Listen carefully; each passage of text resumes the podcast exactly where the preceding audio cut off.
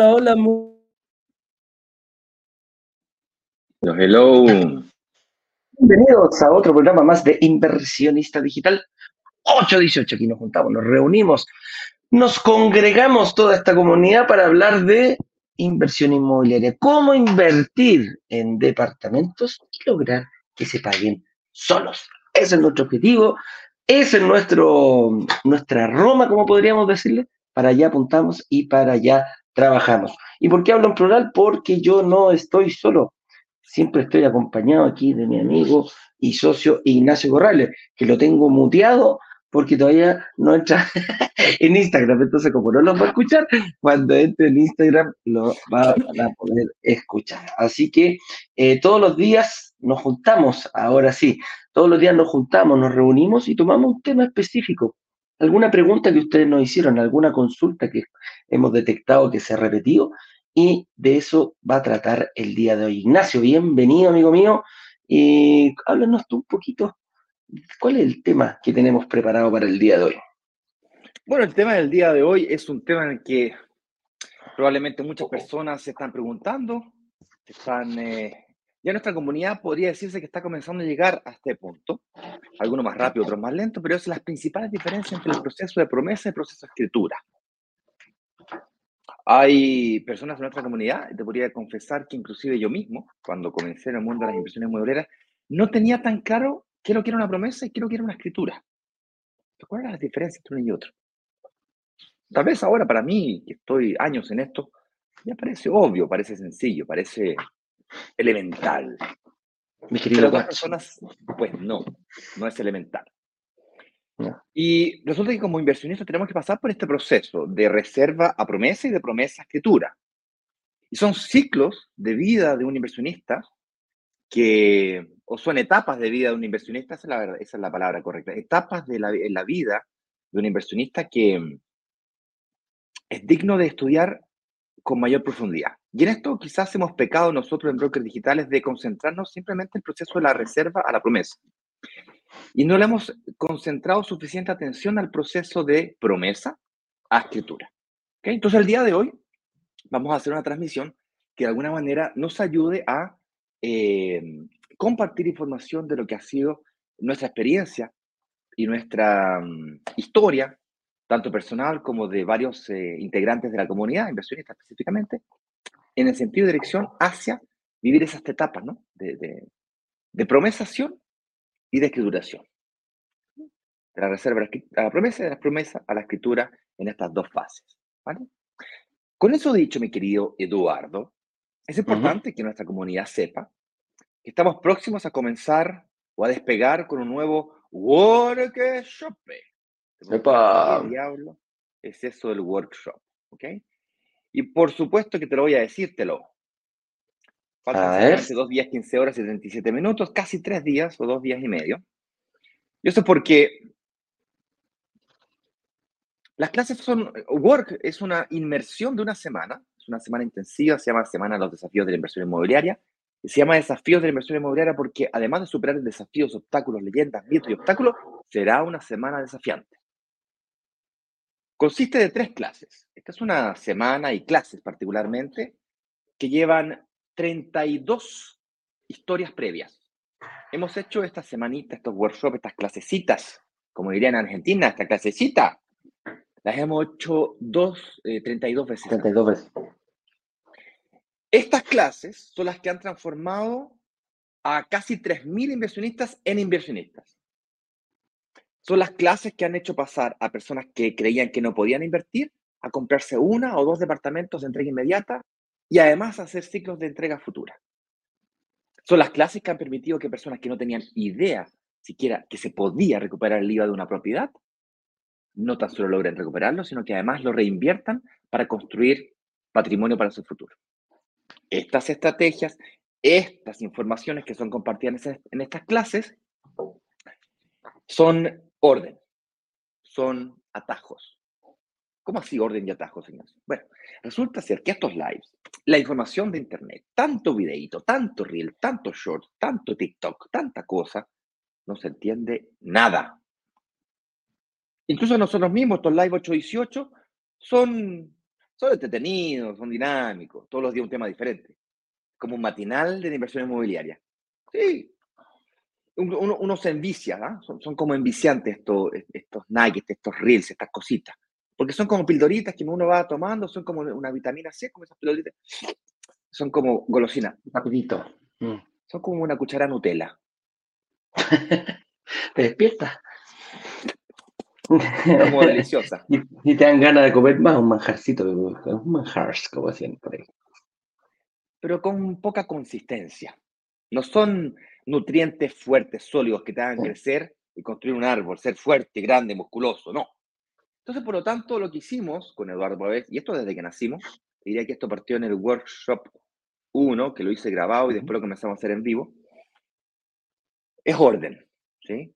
Cada diapositiva que está en estas clases está milimétricamente estudiada, slide por slide, para que seas capaz de descubrir si estás o no frente a una buena oportunidad de inversión y quizás más importante que eso, si es tu momento de invertir o no. Hemos anotado acá en esta, en esta página, que daremos acceso en breves instantes más, no solo las fechas, comenzando el lunes 9 de octubre, es decir, el próximo lunes, en un par de días más. Obviamente hay un video de instrucciones, de la página de instrucciones. Hay una posibilidad de agendar una reunión de análisis antes de comenzar las clases, antes, durante y después. Pasos para, para ingresar a la comunidad, ¿no es cierto? Ingresa a los grupos de, de la comunidad de WhatsApp. Ahí es donde nosotros notificamos de las actividades, que por cierto no son solo las clases, además le sumamos estos lives, además hacemos sesiones de preguntas y además compartimos material útil para que ustedes puedan ir desarrollando esa mentalidad de inversionista. Como por ejemplo un, un link a, una, a, un robot, a un simulador, esa es la palabra, a una calculadora simuladora de hipotecarios, para que aprendas a mover aquellas variables que te permitan lograr que el arriendo sea mayor que el dividendo. Solamente un tip, aquí un, paréntesis a, a, modo de contenido. En la clase 2 nosotros vemos mucho sobre eh, paso a paso, financiamiento, y cómo calcular para que el arriendo sea mayor que el dividendo. Entramos ya ahí al área chica. Y el arriendo realmente es un dato, no es una variable que tú realmente puedas mover. Si lo tienes muy caro, te demoras mucho en arrendarlo. Si lo tienes muy barato, dejas plata encima de la mesa. Por lo tanto, quien define el valor del arriendo es realmente el mercado. Dado que es un dato, lo que te toca mover realmente son las variables que afectan al financiamiento.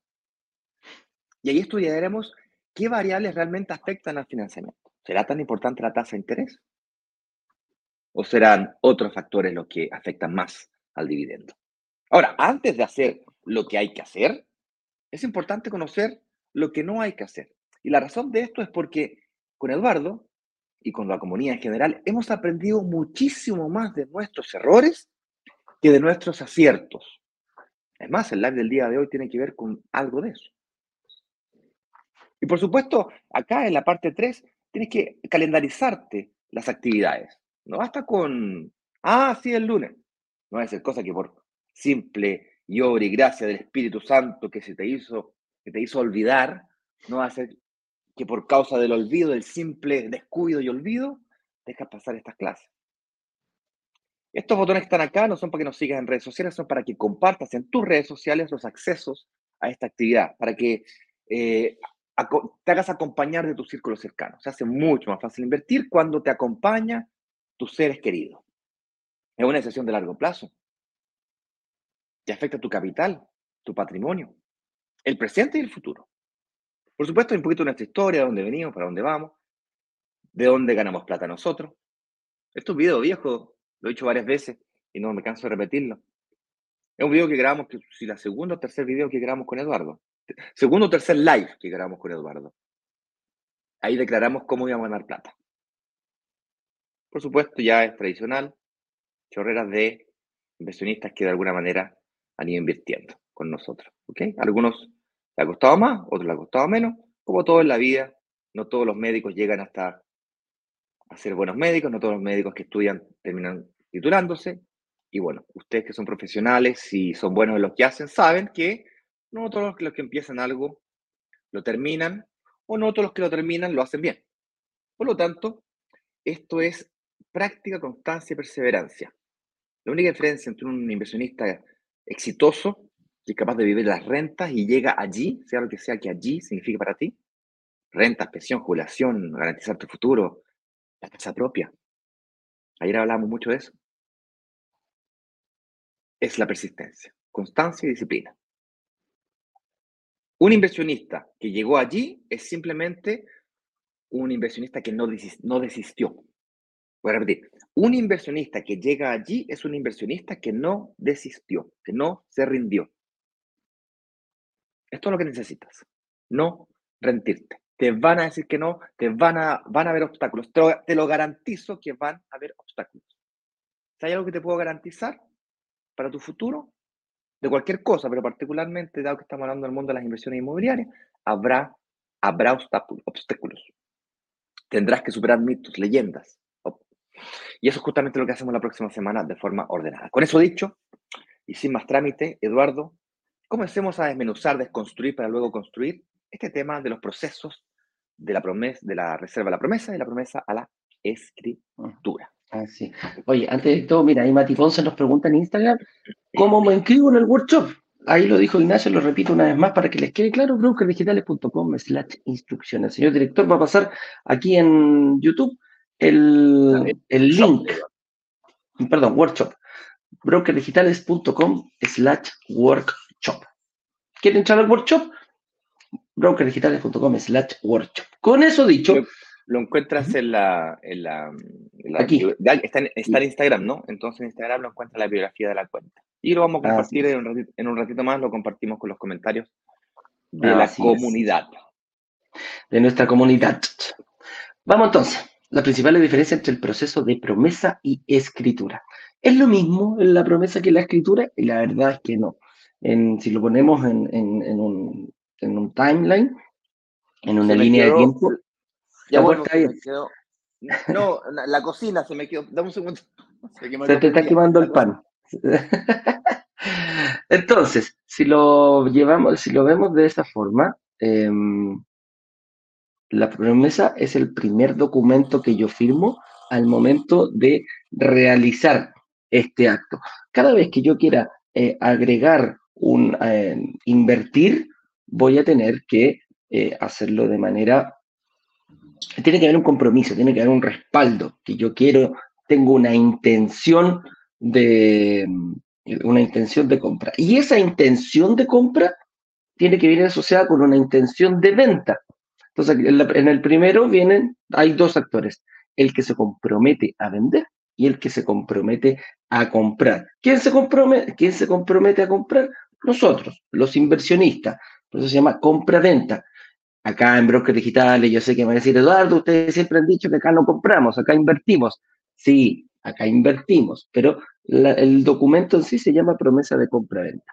Y eh, por, el, por el otro lado, hay alguien que se compromete a vender. ¿Y a vender qué? Una unidad. Y tiene, en este documento tiene distintas etapas, ¿ah? que las vamos a ir viendo más adelante. Pero en resumen de la ópera, no es más allá que una promesa de compra-venta. Yo, como inversionista, me comprometo a comprar y una inmobiliaria se compromete a vender.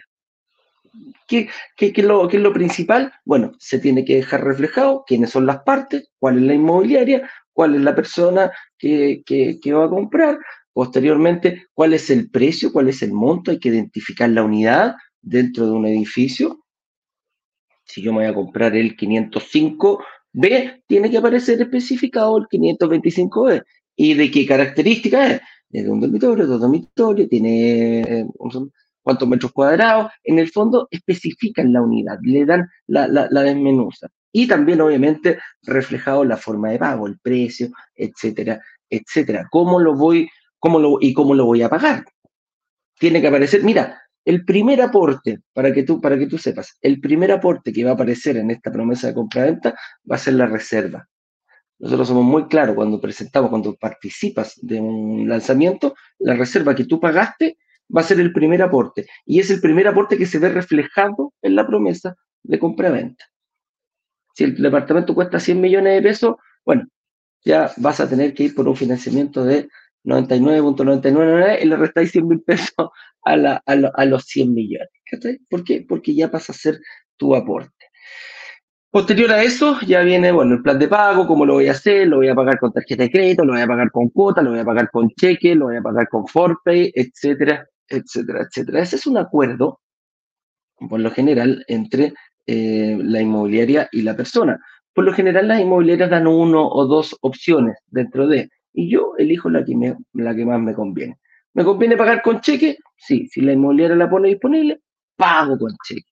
Oye, yo quiero pagar eh, al contado eh, cuota y quiero meterle cheque y también tarjeta de crédito. Si lo permite la inmobiliaria, no hay ningún problema. Lo que sí, en esta promesa de compraventa tiene que quedar reflejado la forma y los montos.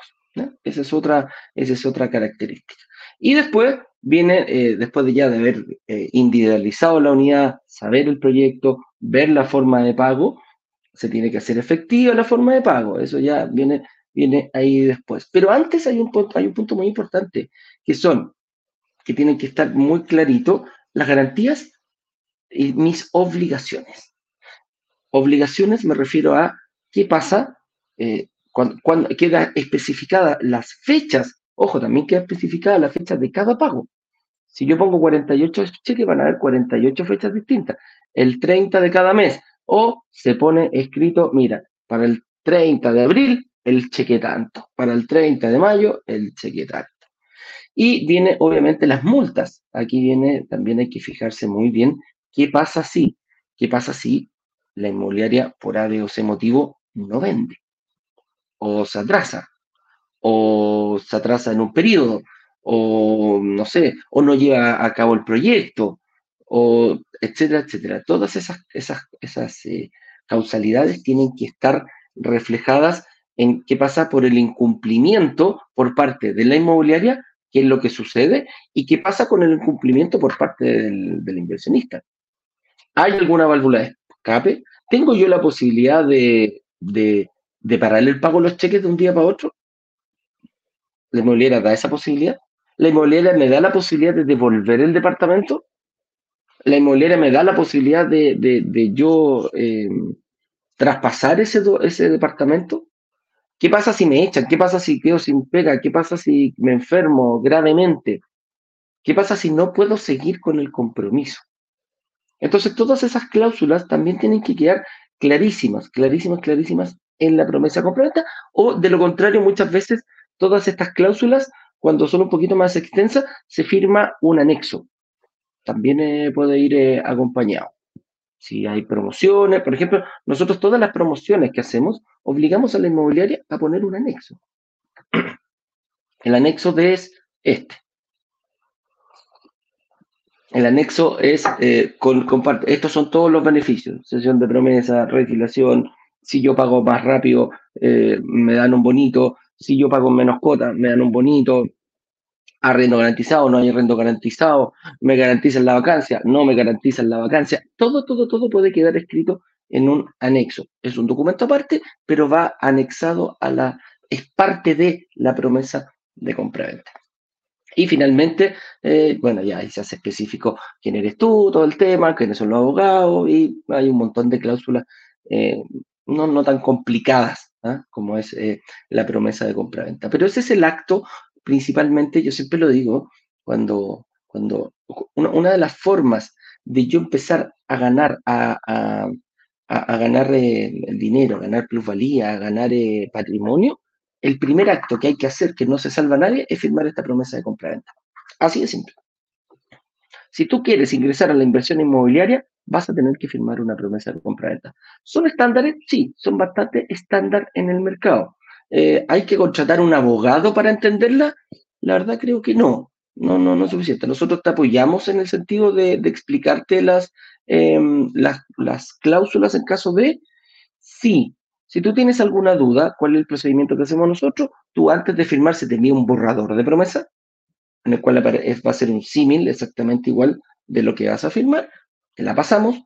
Eh, si tú tienes alguna duda, nos envías las dudas nosotros la tomamos, se la pasamos al abogado de la inmobiliaria y el abogado de inmobiliaria explica cualquier duda que tú tengas.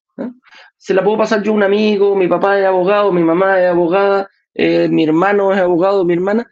Sí, también lo puedes hacer, no hay ningún problema. Pero ahí es donde te digo, si es necesario contratar a alguien para analizar esta promesa, la verdad que creo que hay mecanismos que podía ocupar y te ahorras ese, esos costos que tiene, que tiene que ver. Como te digo, imagínate, de 200 prácticamente se hace una promesa estándar y se van llenando principalmente las formas de pago. Hay que estar bien atento yo creo que ese es así un poquito ya más, más profundo como analizar cuáles son las, las, partes que vienen y qué es lo que tengo que fijar yo al momento de firmar una promesa compraventa. Mira, me gustaría, antes de avanzar, Eduardo, hacer, eh, hacer auto hacernos una pregunta que es muy, muy importante y la otra es, me gustaría tratar de mostrarles cuál es el proceso que se vive por atrás, por parte de la inmobiliaria, en este caso eh, nosotros como broker ayudamos a esa intermediación, pero creo que pasa por atrás del proceso de firma promesa de compra-venta. La pregunta que tengo que eh, hacerte, Eduardo, o hacernos como comunidad es, ya fantástico. Eh, o sea, que lo voy a hacer al revés, voy a dejar la pregunta para el final. Eh, cuando tú firmas, cuando tú pagas un derecho de bloqueo de una unidad, de un departamento que mal conocida como reserva, tú reservas, tú pagas tu derecho a reservar, eso sería mejor, pago el derecho a reserva, eres analizado financieramente y si apruebas ese proceso de evaluación puedes bloquear una, una unidad.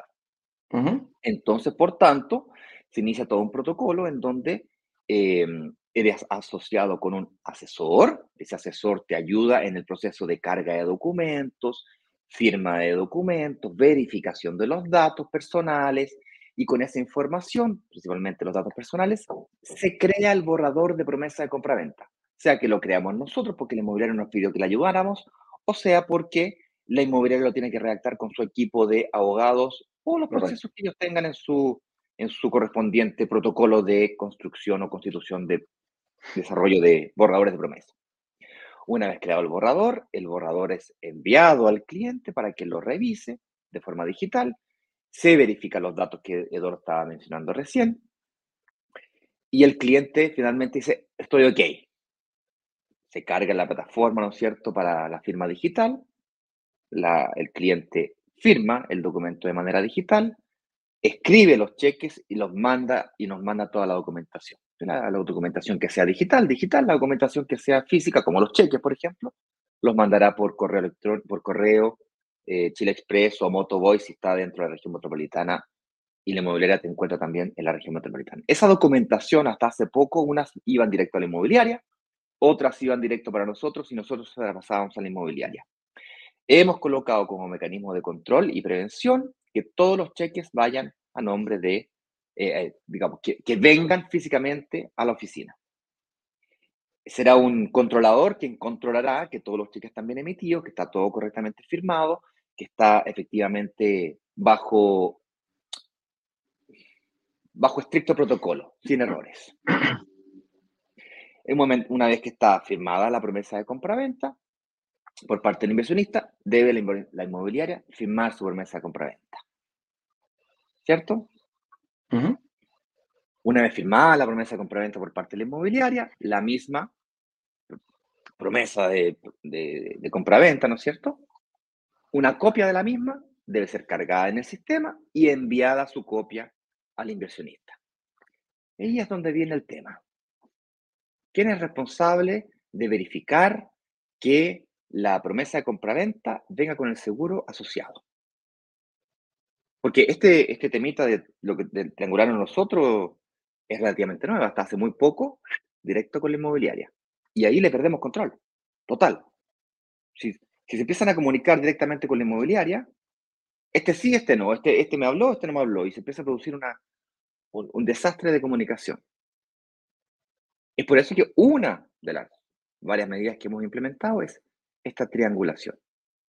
Y ahí es labor de todos, y especialmente del inversionista, verificar que venga con el seguro asociado a la promesa compra-venta.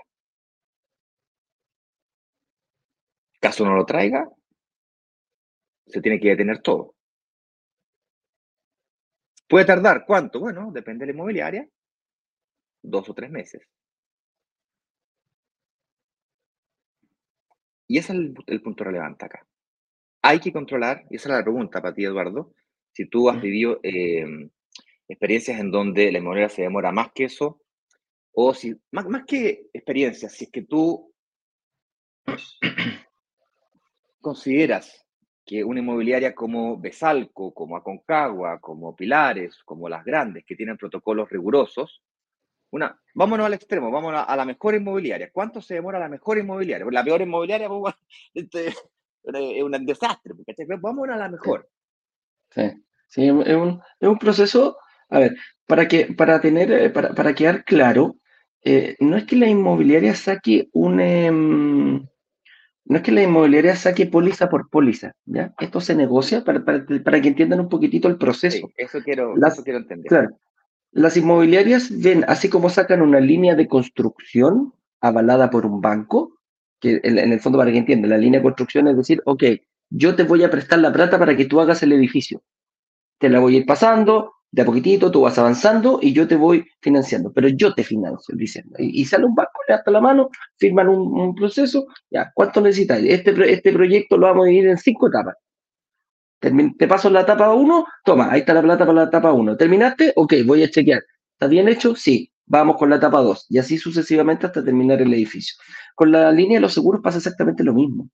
Hay una cantidad de UF, se, negocia con, una, con una compañía de seguro y la compañía de seguro dice, ok, ¿cuántas, cuánto, ¿cuánto cuesta el total de valor de este edificio?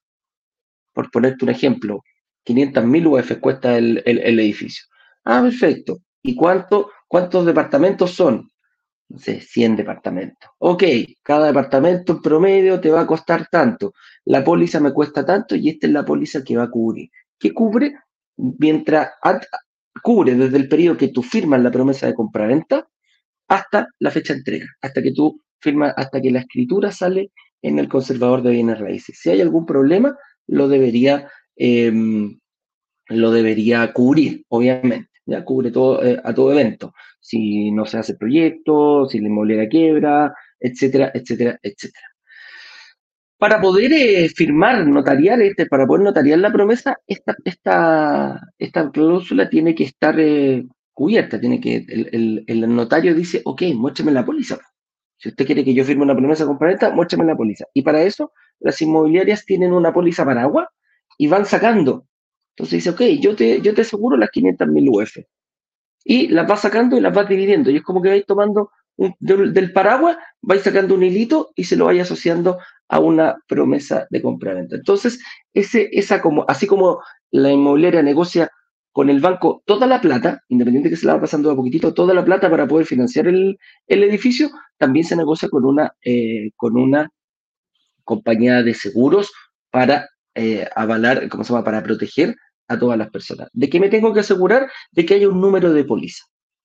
Ese, es el tema. Eh, con, un número de póliza igual para todas. ¿Por qué? Porque después la, compañía de seguro, ah, la póliza 400 cubre al edificio completo, pero la 400-01 cubre al, 101, la 400-02 cubre al departamento 202, etcétera, etcétera. Así es como funciona, ¿ya? No es que, no es que vayan a sacar un, un seguro cada vez que nunca, ah, oye, dame un seguro y no sé, pues, y la, y la inmobiliaria no tiene idea. Es la inmobiliaria la compañía de seguro saben cuánto va a costar la construcción, saben cuánto se va a hacer, saben cuánto va a terminar y entre ellas dos negocian. Por lo general se negocia con dos o tres compañías de seguro.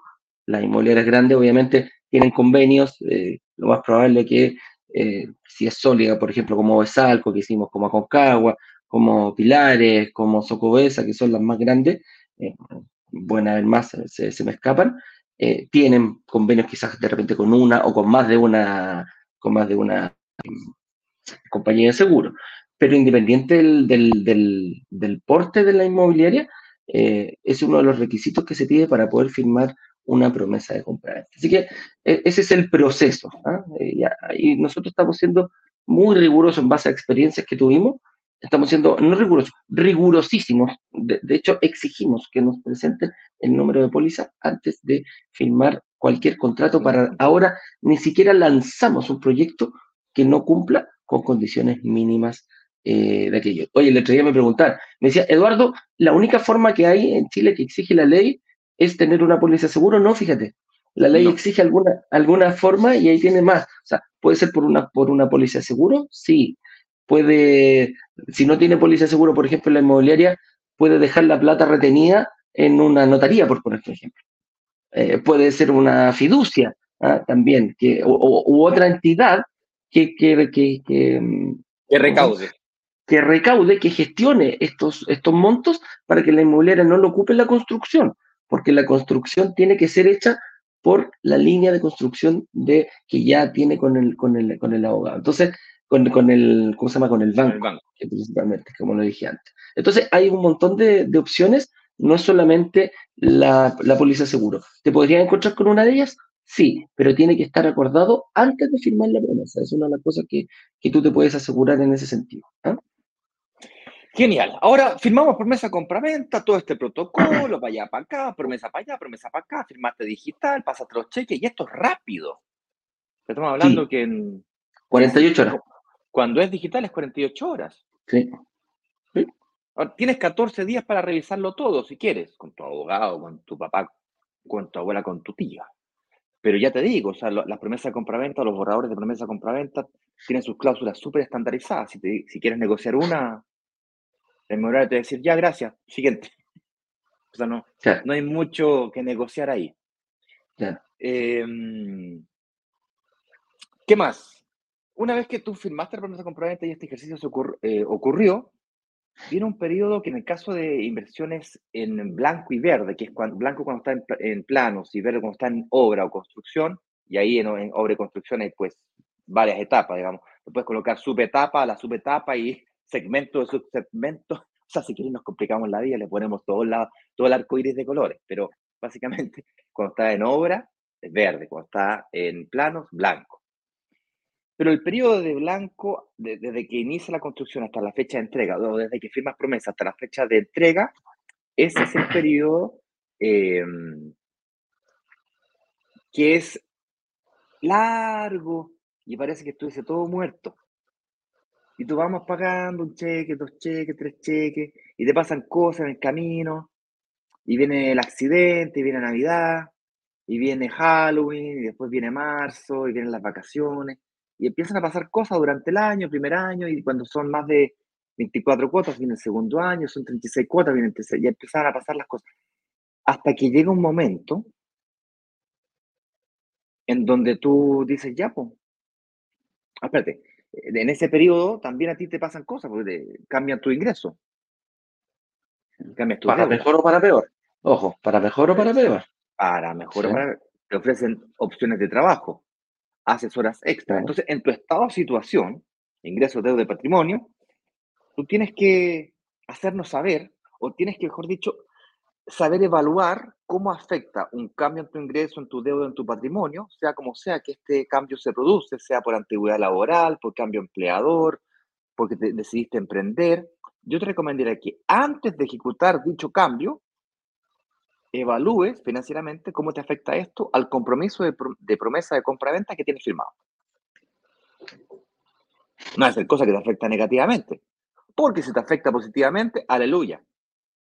Pero si no, tenemos un problema. Que vamos a tener que enfrentar hoy día o más adelante. Entonces, mejor enfrentémoslo al tiro. Mi recomendación entonces, en este periodo entre la promesa y la escritura, cada vez que tengas un cambio, repito, en tu ingreso, en tu deuda o en tu patrimonio, es decir, en tu estado de situación, lo notifiques. ¿Te casaste? También afecta. ¿Te casaste con separación de bienes? Sí, no, no sé. ¿Fuiste papá? ¿Fuiste mamá? Segundo hijo. Los niños fueron al colegio. Te separaste ahora. Pensión de alimento. Entonces, todos estos cambios en, tu estado de situación financiero, que afectan a tus finanzas y economía familiar, son relevantes a la hora de eh, prepararte para una escrituración, que es cuando tienes que efectivamente sacar o cumplir con la promesa de compra-venta. Tienes que comprar y resulta que tienes el 70-80% pendiente de pago. Hay pagado chequecitos, chequecitos, chequecitos, y por más que cueste pagar los cheques, hay pagado una minúscula parte del valor del departamento. Entonces puedes tener certeza que la inmobiliaria cuando llegue el momento de escriturar va a salir corriendo atrás de ese 80%. y te va a llamar por teléfono, te, o sea, va a buscar ese, ese crédito hipotecario. La pregunta entonces es, ¿cuándo inicia esa carrera loca por ese crédito hipotecario? ¿Ok? Resumen de la ópera. Desde reserva a promesa, todo este trámite de borrador de promesa y las cosas que dijimos que hay que tener cuidado y hay que verificar, como datos personales, identificación de la, de la unidad, el, seguro correspondiente, que se entreguen los cheques, que los cheques estén bien emitidos, sin errores, sin enmiendas, a la, a la empresa correspondiente, etcétera, etcétera. Luego, desde la promesa a la escritura, cualquier cambio en tu estado de situación, notificarlo y hacer reuniones de análisis que por cierto son gratuitas. Y puedes hacer 500 reuniones si querés, una al mes. No hay ningún problema. Finalmente, ¿cuándo comienza el proceso de escrituración? Y aquí nos hacen preguntas como, por ejemplo, ¿cuánto tiempo antes tengo que prepararme para eh, la recuperación del IVA? ¿Cuánto tiempo antes tengo que pedir el crédito hipotecario? ¿Cuándo me comunico con la empresa de amoblado o amoblamiento fiscal para la recuperación del IVA? ¿Cuándo me contacto con la empresa de arriendo? Oye, tengo arriendo, tengo búsqueda primer arrendatario. ¿Dónde está mi contrato de arriendo? ¿Lo tengo que firmar al momento de la promesa o se firma al momento de la escritura? ¿Cómo y cuándo, dónde se firma? Eduardo lo dijo, va, va al anexo de la promesa. Ya, pero estoy llegando a la escritura ahora. ¿Cómo funciona esto? Hablemos un poquito sobre ese proceso que puede ser un poquito complejo. Yo viví, he vivido ese proceso algunas veces. El último fue algo traumático, porque le, le, inyecté, ¿no es cierto?, un proceso adicional que no lo había vivido nunca, que es la recuperación del IVA. Entonces me gustaría compartirles un poquito cómo fue mi experiencia desde, eh, desde el momento en que nos acercamos a la promesa a la escrituración. A la escritura. Bueno, el puntapié inicial a todo este, a todo este proceso de escrituración es la recepción final. ¿Qué es lo que es eso, la recepción final?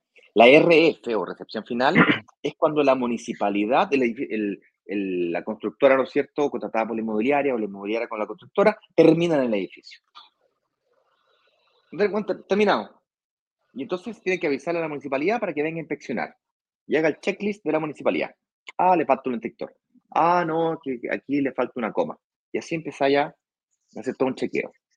Hay municipalidades que son rápidas, hay municipalidades que son lentas, hay municipalidades que nos pasó una vez que cambiaron al director de obra.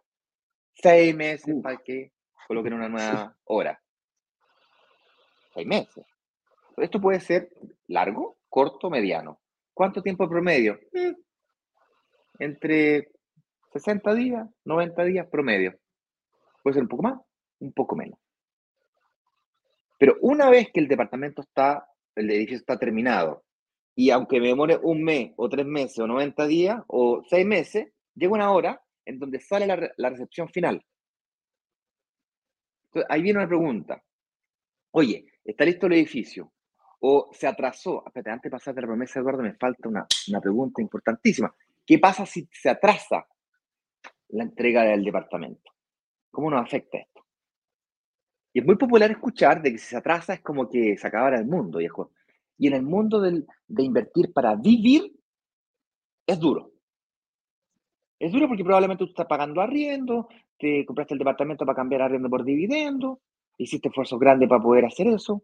A lo mejor te fuiste a vivir a la casa de tus papás para poder irte a vivir a tu departamento. Entonces, cada mes que se atrasa la entrega de una obra, es complicado para ti como persona que quiere vivir en tu departamento o en su departamento.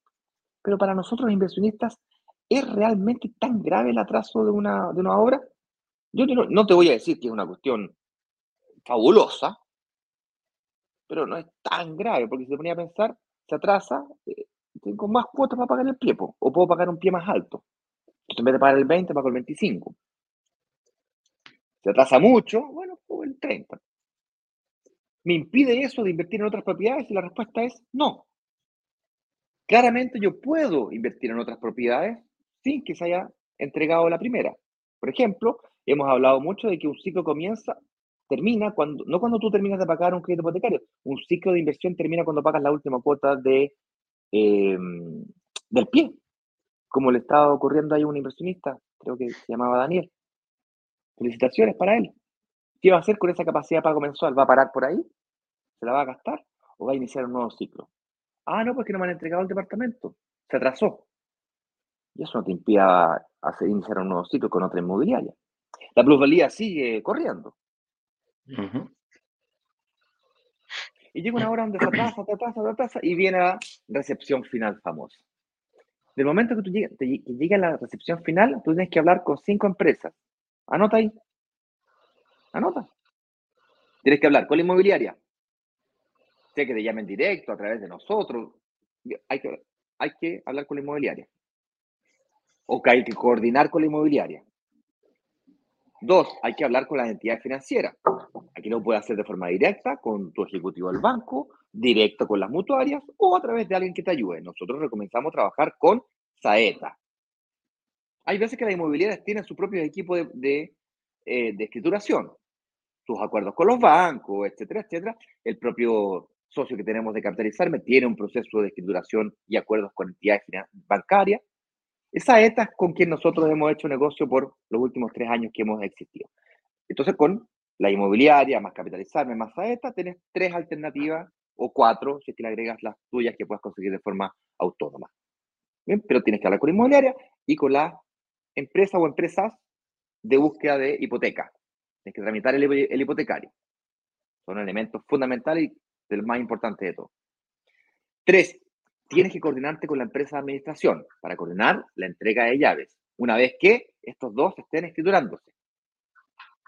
Debes hablar también con la empresa que te va a ayudar en el proceso de recuperación de IVA, si es que quieres realizar el proceso de recuperación de IVA. Nosotros, yo, yo al menos trabajo con Creactivos.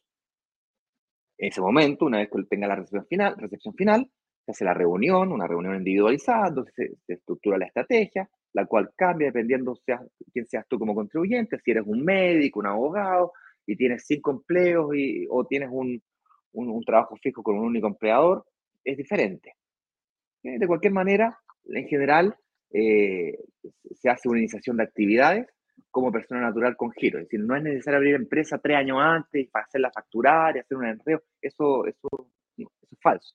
No es necesario. Si lo quieres hacer, bueno, cosa tuya, pero le van a prestar plata a la empresa y no a ti, y por lo tanto le van a prestar a 10, 12 años y al 70%, con suerte, si no al 60%. Lo tienes que tener eso en consideración. Te recomiendo persona natural con giro. Pero es después de la recepción final donde eso comienza a ocurrir. Antes puedes tener reuniones grupales, puedes preguntar, puedes estudiar, puedes, puedes averiguar y, te podemos ayudar en eso. En estudiar, entender, averiguar. Para que cuando llegue la fecha de la escrituración ya sepas todo lo que necesitas saber, tengas tu reunión y ejecutes. Pero tienes que ejecutar cuando llegue ese momento.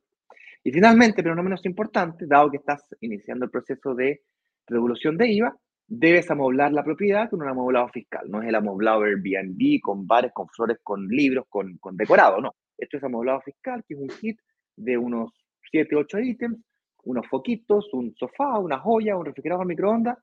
Chao. ¿Cuánto cuesta? Aproximadamente 800 mil pesos más IVA. En el caso de, un dormitorio en baño, 1.200.000, dos dormitorios, dos baños. Debes tener en consideración aproximadamente eh, entre 800 y un millón de pesos, pueden ser 600 también, dependiendo de la entidad financiera, para el proceso de gastos generales del proceso mismo del crédito. Pyme, tarpilla, inscripción al conservador, gastos generales del crédito, entre otros. Y después hace un cálculo y el otro día recibí como 400 lucas de diferencia a favor de un proceso de, de, mm, escrituración que hice el, el año pasado.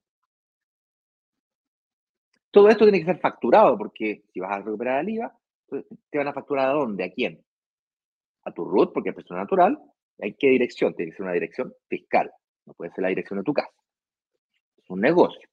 ¿Y cómo se hace todo eso? Bueno, cuando llega la recepción final, tú tienes que hacer esto. Son cinco empresas, entonces, inmobiliaria, bancos o entidades financieras eh, em, o gestión, de, gestión financiera a través de partners. Tres, eh, creativos para el tema del IVA, Rematime para el tema de instalación de muebles y finalmente la empresa de administración que te ayuda en el proceso de entrega de llaves y como tiene las llaves del departamento, coordina con Rematime para quitarle los muebles y proceden a publicar la propiedad para buscar el primer arrendatario y a partir de ahí arrendar o administrar el departamento en adelante. La pregunta que viene es, ¿será que tengo que ir a Santiago para hacer todos esos trámites? La respuesta es no necesariamente. Yo hice todo esto, todo completo, desde otro país, desde Brasil. Para que no sepa, yo vivo en Brasil, hoy día estoy en Chile, ahora estoy en Chile, voy a estar aquí un mes y medio como mínimo, pero yo vivo en Brasil habitualmente. Y este proceso, el último que viví, de un par de departamentos, lo viví desde el exterior completamente. Ahora, se recomienda que a la fecha de la firma de la escritura, la mayoría de las inmobiliarias tienen acuerdos con notarías en Santiago, por lo tanto es cómodo, es fácil, es rápido, sale hasta quizás más barato, agarrarse un avioncito o un bus, venir a Santiago, firmar escritura y volver. Se puede hacer con tu notario de tu comuna, de tu región, de ahí del sur, del norte de tu país, en Isla Pascua, si no es necesario venir al continente, se puede. Se puede. Es más tramitoso, hay que coordinar con la inmobiliaria, se puede. ¿La escritura? Sí. Es posible. No es habitual, pero es posible. La mayoría de las inmobiliarias tienen aquí convenios y por lo tanto piden, por favorcito, hito, que vengan los inversionistas a firmar la escritura y luego, pues bueno, se vuelven a hacer. Sale más barato y más rápido.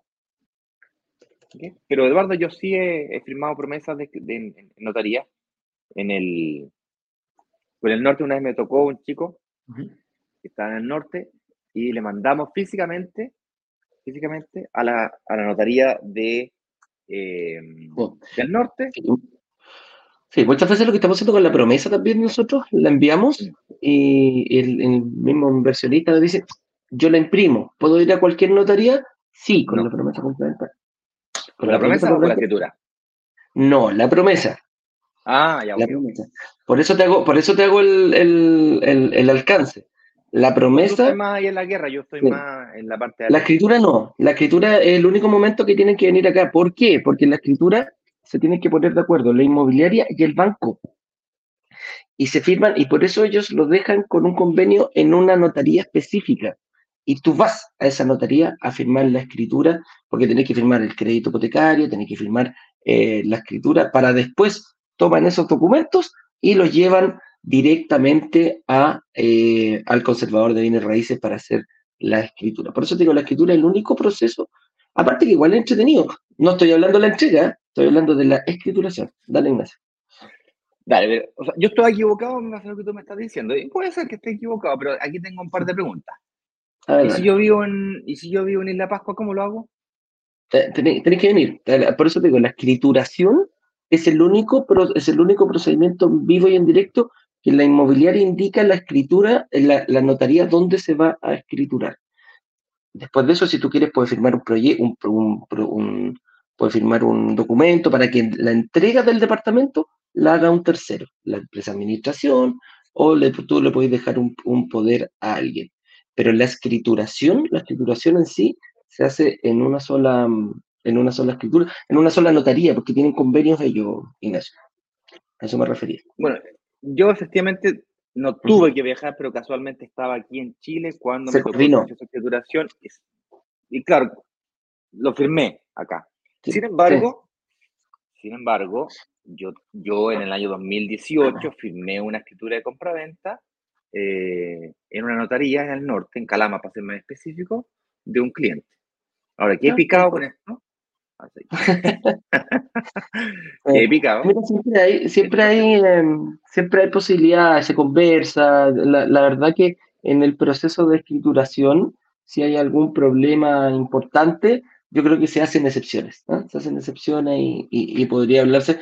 No hay que coordinar solamente con la inmobiliaria, hay que coordinar con el banco también. Entonces, por eso digo, ahí ya los bancos son más rigurosos en su, en sus procesos. Las inmobiliarias son más flexibles. Las inmobiliarias son más flexibles, son los bancos los medios complicados. Pero se pueden, yo creo que se podrían pedir excepciones, pero lo normal es, es, el único momento que hay que hacerlo. Oye, ¿avancemos, Ignacio? Uy, estamos atrasadísimos. Atrasadísimo, sí, A las 9 con 10 ya. una vez que me entregan el departamento, pues bueno, tengo que entregarse a una empresa de administración y arrendarlo. Ese fue el proceso que me tocó vivir a mí. Oye, eh, bueno, además de quedar picado con esto, Eduardo, búscate un par de preguntas ahí para responderlas porque eh, son las nueve con nueve minutos. Ya Me gustaría recordarles, recordarles de que eh, el día lunes tendremos un inicio de un nuevo workshop. Será una inversión de una semana, se llama Desafíos de la Inversión Inmobiliaria, será desafiante y superaremos muchos desafíos de la inversión inmobiliaria. Y por lo tanto comenzaremos el día lunes a las 7 de la tarde, la clase 1, con los siete pecados capitales que no puedes cometer si pretendes invertir en departamento y especialmente pretendes que se paguen solos, porque una cosa es invertir, otra cosa muy diferente es lograr, lograr que se paguen solos. Eso es cuando logras entender qué variables mover para que el arriendo sea mayor que el dividendo. Y hay que partir por lo que uno no sabe hacer o lo que hizo mal. Y son todos errores que yo mismo he cometido, Eduardo también. Y son tentadores de cometer, por eso se llaman pecados. Son extremadamente tentadores de cometer. Por supuesto, hay un video de instrucciones, puedes pedirte una reunión de análisis anticipadamente, puedes entrar a los grupos de WhatsApp, te lo recomiendo, agendar una reunión de análisis, como decía recién, y además agendarte las clases en tu calendario, muy importante, ver la historia de nosotros, dónde venimos, para dónde vamos, de dónde sacamos la información y por supuesto, chorrocientos testimonios, si te interesa ver testimonio, puedes verlo aquí de casi 300 personas. Con eso dicho, eh, ahora sí, vamos a preguntas para poder... Eh, Vamos con algunas preguntitas que tenemos acá que nos ha hecho la, en nuestra comunidad. La Cami, pues, mira la Cami que anda, anda preguntando harto. Dice, hola chicos, consulta. ¿Cómo ven las conversaciones por correo? ¿Suelen ralentizarse? ¿Cuáles son los plazos promedios en resolver el tema del crédito, devolución de IVA, kit de amoblamiento? Muchas gracias. Ya, mira, Cami, como lo, como lo dijo Ignacio, rápidamente, tres meses antes hay que empezar a hacer estas distintas reuniones aproximadamente, dos a tres meses antes. No sacáis nada, por ejemplo, con hablar con, por ejemplo, Saeta para que te saque un crédito hipotecario si la entrega al departamento es un año después. No, no se, no se saca nada. Hay que ir preparándonos, para eso están las reuniones gratuitas. Posteriormente, eh, dos a tres meses tenéis que, ahí, para, uno, ahí uno parece pulpo, ¿ah? El tema del crédito, por un lado, tengo que verlo con una entidad que me ayude a ver los créditos. Puedo verlo solo, también, también puedo hacerlo solo, no, no, no, no te limita. Puedo verlo quizás con la misma con la inmobiliaria. Muchas veces las inmobiliarias también te ayudan a sacar un crédito hipotecario o una aprobación, ¿ya? Después de la aprobación ya como que fluye más rápido. El, el, objetivo es sacar una aprobación de crédito. ¿Cuál es la aprobación de crédito? Que el banco dice, ok, yo le presto. Y puedo tener una mutuaria que dice, yo le presto y puede haber otra mutuaria que dice, yo le presto también. A eso nos referimos con vestirnos de novio. Que más de una entidad financiera seas capaz de, no, estar buscando, chuta, este me rechazó. Ya, bueno, si este me rechazó, ir a un banco. No, si el banco también me rechazó. Entonces ahí vaya a estar luchando para sacar un crédito. Cuando yo sé cómo presentarme, cuando yo estoy vestido de novio o de novia para poder eh, ir a una entidad financiera, créeme que todo fluye en favor, en favor tuyo también. La devolución del IVA también no saco nada con, con, hacer una reunión hoy día con Creativo, porque, ah, voy a apresurar y voy a hacer, voy a hacer el trámite en el, en el, en el servicio impuesto interno para desde hoy día ser empresa natural con giro. No importa que en dos años más, bueno, durante esos dos años vaya a tener que pagar contabilidad, vaya a tener que tener la empresa parada, pero vas a tener que informárselo, entonces por eso tampoco vale la pena. Dos, tres meses antes es un trámite bastante rápido, bastante expedito, te juntas con creativo, te presentas dos, tres planes, el que más te convenga tú lo eliges y sigues adelante con esa empresa. ¿Puedo hacerlo con otra? También, no hay ningún problema, nosotros también lo dejas a libre albedrío. Y por último, el kit de amoblamiento. Como creativos ya sabe que vas a, recuperar el IVA, eh, te, contactamos con Rematime, que es una empresa que eh, te amuebla, ya sabe todos los ítems que hay que comprar para, eh, para poder arrendar el departamento y poder lograr la recuperación del IVA. Ignacio. Sí, respecto de tiempos, eh, respondiendo de atrás para adelante, el kit de amoblamiento demora como mínimo dos semanas entre que tú confirmas la orden de compra, dices ya la cotización en el fondo, la confirmas, haces el pago, desde ahí generalmente son mínimo dos semanas hasta que efectivamente los muebles los tienen, lo sacan de bodega, los procesan y te lo instalan, te lo dejan instalado. Una cosa es que los tengan en bodega, coordinen los, los despachos y luego tienes que coordinar también con la, con la persona que tiene que abrir el departamento. Entonces, entre la empresa de administración se tiene que coordinar con la empresa de, de los muebles. ¿Qué? Eso, dos a tres semanas. Considera eso. La devolución del IVA entre cuatro a seis meses desde que estás inscrito en el conservador de bienes raíces y desde el momento de la recepción final, dos, tres meses antes, eh, mientras estás haciendo el proceso de, eh, de, financiamiento, estás hablando también con la empresa de, del IVA, te constituye la sociedad y desde ese momento en adelante tú ya tienes tu, tu dirección fiscal, tu, tu, tu RUT fiscal, que sería tu propio RUT, y por lo tanto tienes la información necesaria para que las empresas te puedan facturar con el giro correspondiente. Giro y todos los datos de facturación. Pues mira, factúrame a este root, con este nombre, con este giro, con esta dirección. Ah, perfecto. Tal cual. Oye, mira. ¿Y el crédito cuánto demora? 45, 60 días mínimo, hasta 90 días puede ser también que se mueran los créditos hipotecarios. Los bancos son más rápidos y las motores son un poco más lentas. Sí. Ahí principalmente yo les doy un consejo, chicos, traten de armarse una carpeta, una carpeta con una, con una información base pídanos nosotros, agenda una reunión con los analistas. Los analistas tenían que analizar precisamente los créditos. Entonces tú decís, oye, ¿qué tengo que tener en esta carpeta? ¿Para qué? Cada entidad financiera te va a pedir la, misma carpeta.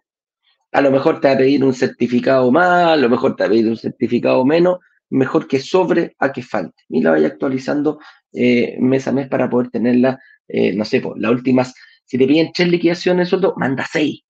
¿Cachai? Si te piden el certificado para 12 meses, manda 24, ¿cachai? En el fondo a eso, a eso me refiero. Es mejor que sobre a que falte. Nunca, nunca se olviden de eso. Hazme su carpetita, oye, necesito este documento. Tú lo cheques, papá, papá, están toma, ahí está la carpeta. Oye, al banco, toma, ahí está la carpeta. Oye, dos mutuarias, dos carpetas tenés, ¿cachai? Ahí, ojo con eso. Mira lo que nos dice Felipe. Felipe nos, dice, queda el último cheque para Novo Yungay. Felipe, un abrazo grande, qué bueno. Contáctate con nosotros, contáctate con, tu asesora para que te apoyemos en todo este proceso que se nos viene. Vamos a ver cómo está la entrega del departamento, para cuándo la tiene, cómo va la RF, etcétera, etcétera. Y muchas veces nos pasa que de repente dice, pucha, sé que está atrasado cinco o seis meses. el, otro día yo hablé con una inmobiliaria nos atrasamos seis meses en la, por, por distintas actividades y el inversionista me dice, oye, ¿yo puedo seguir pagando cuotas durante esos seis meses? Y la respuesta es sí. Puede seguir. ¿En qué me beneficio?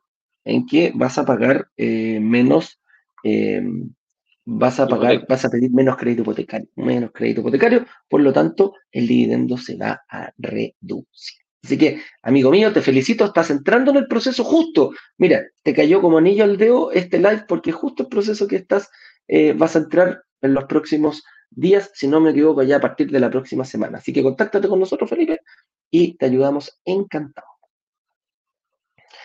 Eh, aquí está. Mauricio Barahona nos dice, eh, ¿Cuáles son los plazos de devolución de la reserva? Llevo un mes esperando una devolución. Mauricio. Vamos por, vamos por partes. El, proceso de devolución inicia una vez que lo solicitas. Para solicitarlo, mm, antiguamente se hacía por correo, hoy día se hace en la plataforma. Es decir, te mandamos una que tú quieres, oye, quiero, quiero ver la devolución. Te mandamos un link de autologin para que aparezca, ¿no es cierto?, en la plataforma con tu login arribita apretas ahí, hay un PDF de tutorial muy sencillo, clicas devolución, confirmas la devolución, colocas tus datos sin error y luego eh, confirmas, ¿no cierto?, la información. Si tienes, por ejemplo, los comprobantes, le facilitas a Finanzas ese proceso y apretas siguiente e inicia a partir de ese día, hora y fecha, comienza el proceso.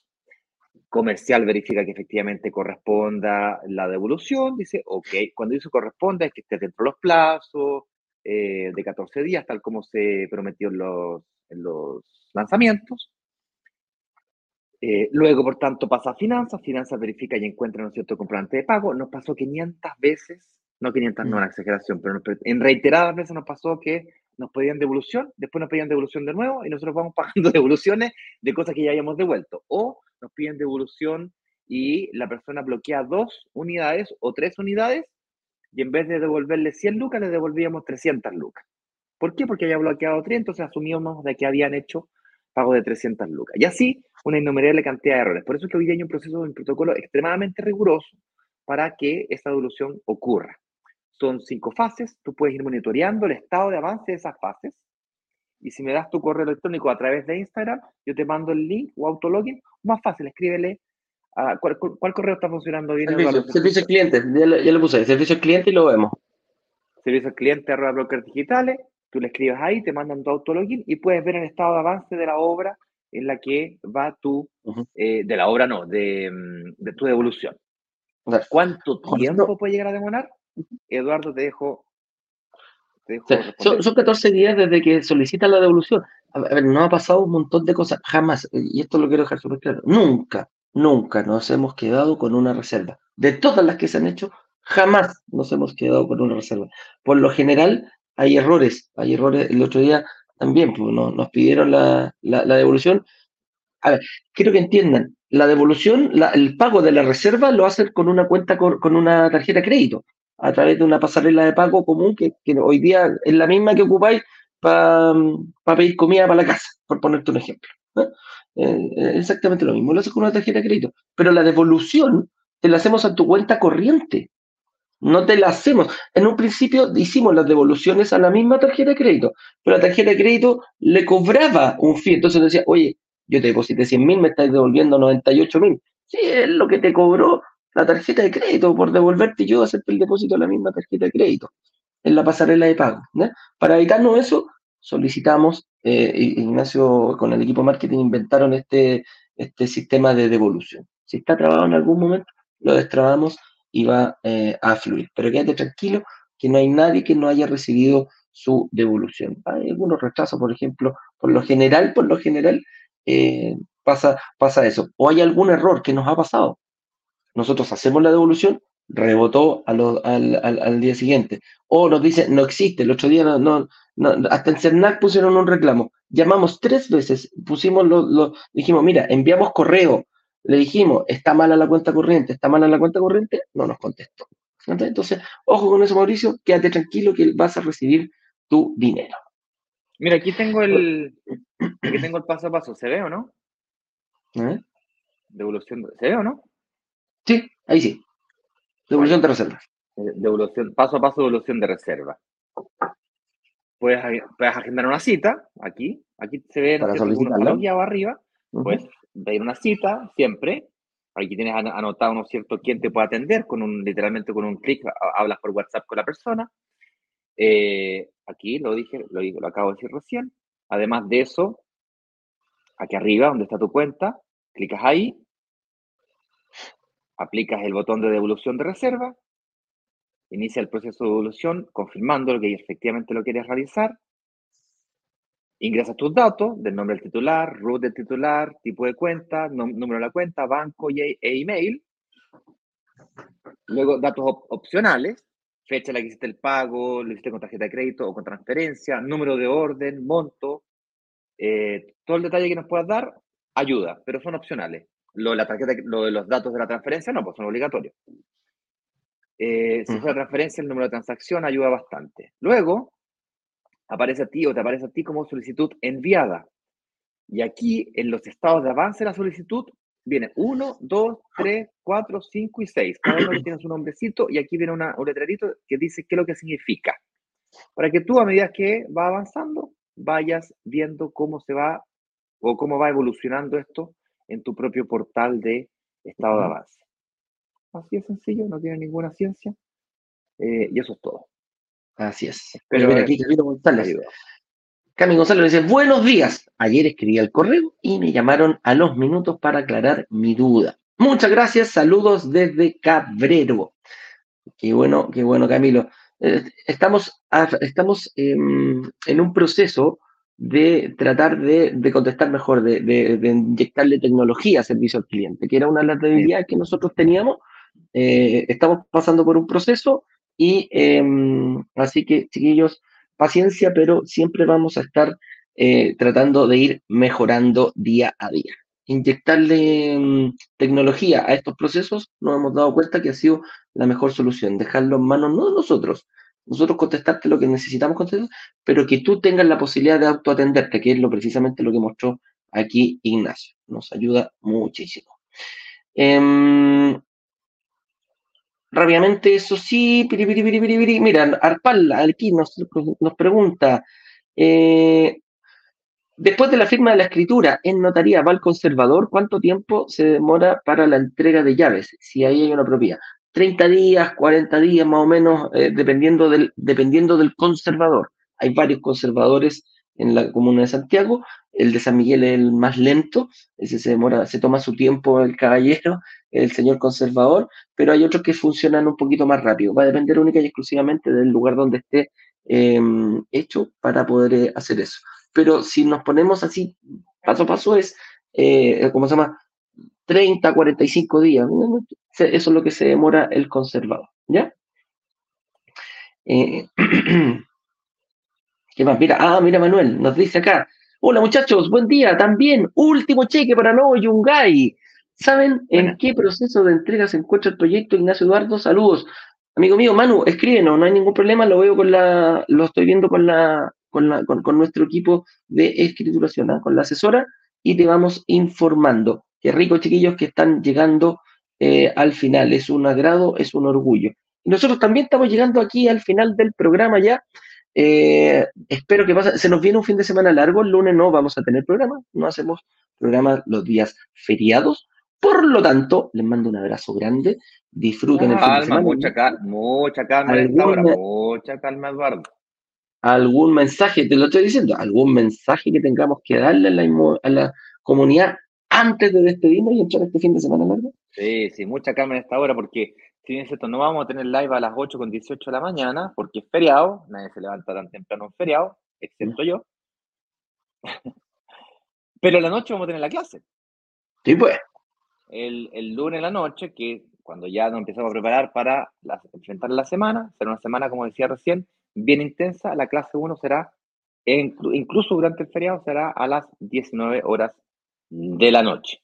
Con eso dicho, ahora sí, eh, haremos lo posible por notificar durante el fin de semana para que no se lo pierdan, eh, pero ya están avisados. Con eso dicho, fuerte abrazo, nos vemos el lunes en la noche.